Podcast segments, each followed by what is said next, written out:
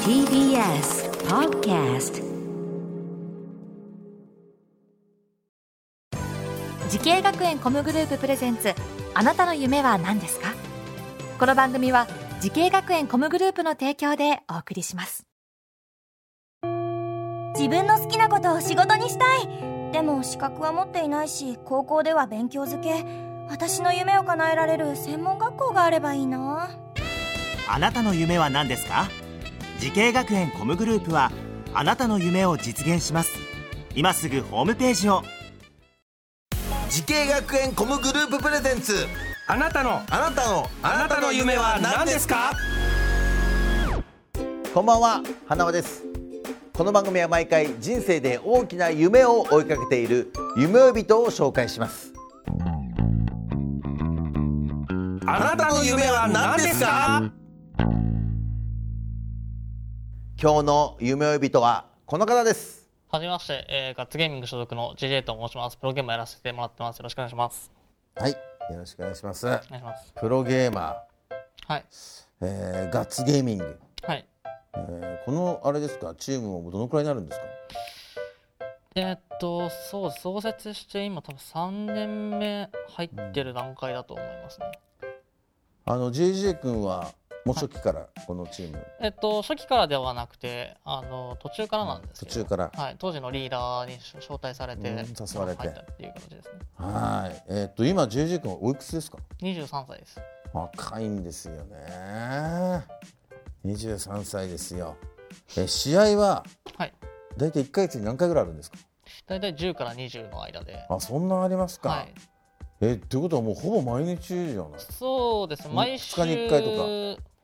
まあ1日空けてとかで頻度でやってるんやでっすたかりとかですねへーあのこれまでの最高成績とかもしよければ教えてほしいんですけ一応ど世界ベスト4まではすごいで行かせすていただきまし世界のベスト4まで行ってますから、はい JJ 君はあオーラが違うもんやっぱたいねえいえいやいやかっこいいですねあ JJ りがとうございます障害獲得賞金額まだ23歳ですけどはいどのくらいなのかなっていうのをちょっと教えてほしいんですが、まあ、夢があるじゃないですかやっぱこのねそうですねね e スポーツの世界は。まだ明確にいくらっていうのはうんわからないんですけど、うんうん3桁は絶対まあいってるっていうあそのはわかりますかね3桁っていうと大体高級国産車が買えちゃうぐらいとかそういうことですかもういってるかもしれないですねはあ23歳ですよ皆様すごいことですねまあありがとそうだよねうんでもっともっとこれから広がっていくでしょ多分そうですうんね e スポーツ最近の世界ではすごい規模が広がりつつあるのでこれからもっと多くですごい人が出てくるのかなと思います、 AJ 君は得意なこのゲームとかあるんですがはいどういったジャンルなんですかえっと、た一応タクティカル FPS っていうゲームで、うんまあ、シューティングゲームっていうものをやらせてもらってシューティングゲームですうんそっかそれでこう対戦していく感じそうでですねチームでねへえそうっすかはいはい。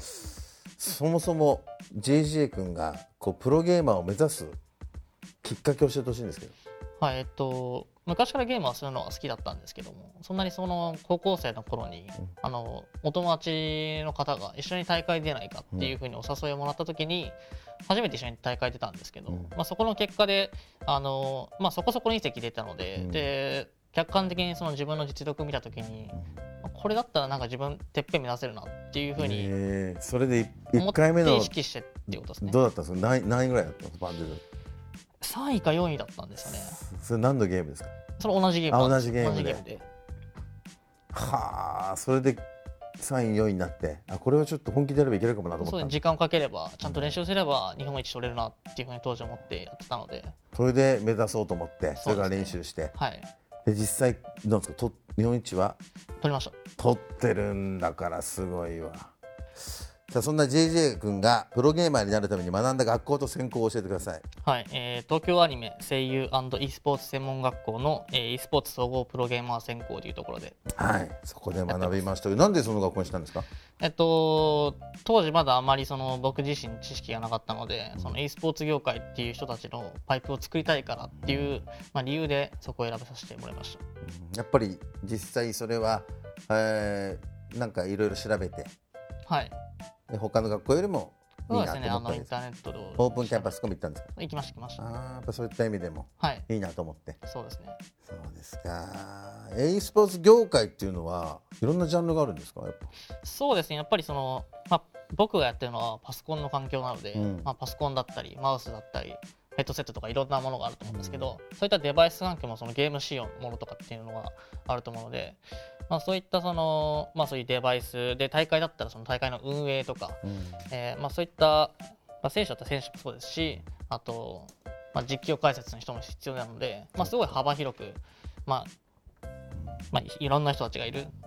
ていう業で界もだとそれを専門的にね学べる学校はいいよね確かにねそうですねうんやっぱそれで機材とかもやっぱ充実してるのもあったんですかそうですね当時すごいあのパソコン何台もあって、うんでそういうデバイスとかっていうのもすごいたくさんあったので、うんまあ、ゲームするのには困らないっていう感じだったとな思るいほどまねす、集中できてそうですねあ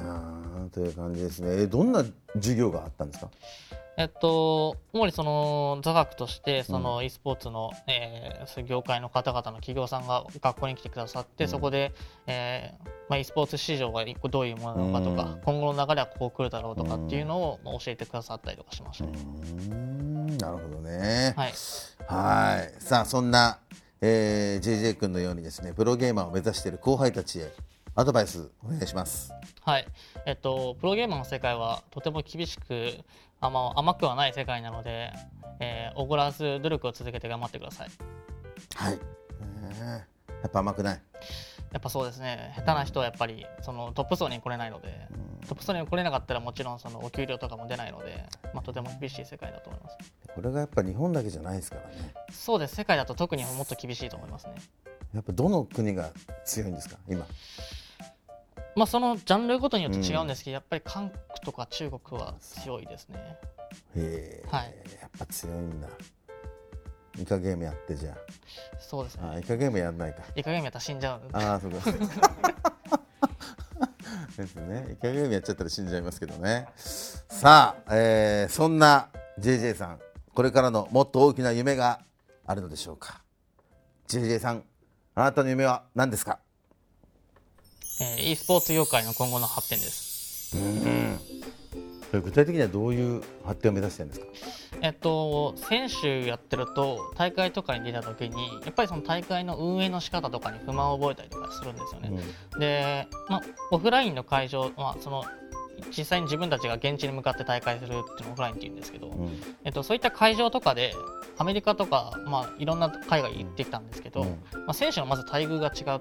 て日本だとまだその控え室が狭いとか。その敵チームの隣に控え室があるみたいな一緒の合同のとこでだから作戦会議もできないとかっていう部屋の割り振りをされちゃったりとかするので、まあ、そういったところをなんか、まあ、自分が上に携わって変えていけたらなとかっていうのは思いますね。そっかじゃあまだまだなんですね日本はねそうですねまだスポーツのね、はい、いや、もうぜひともね、その夢、実現していってください。はい、頑張ります。応援してます。はい、ありがとうございます。うございます。ありがとうございます。この番組は YouTube でもご覧いただけます。あなたの夢は何ですか ?TBS で検索してください。今日の夢追い人は、ガッツゲーミングでプロゲーマーとして活躍しています、JJ さんでした。ありがとうございました。ありがとうございました。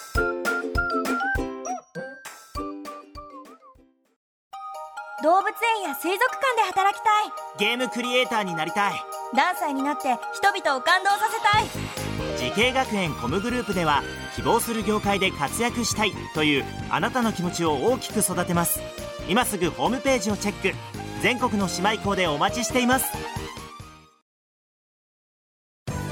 時系学園コムグループプレゼンツあなたの夢は何ですかこの番組は時系学園コムグループの提供でお送りしました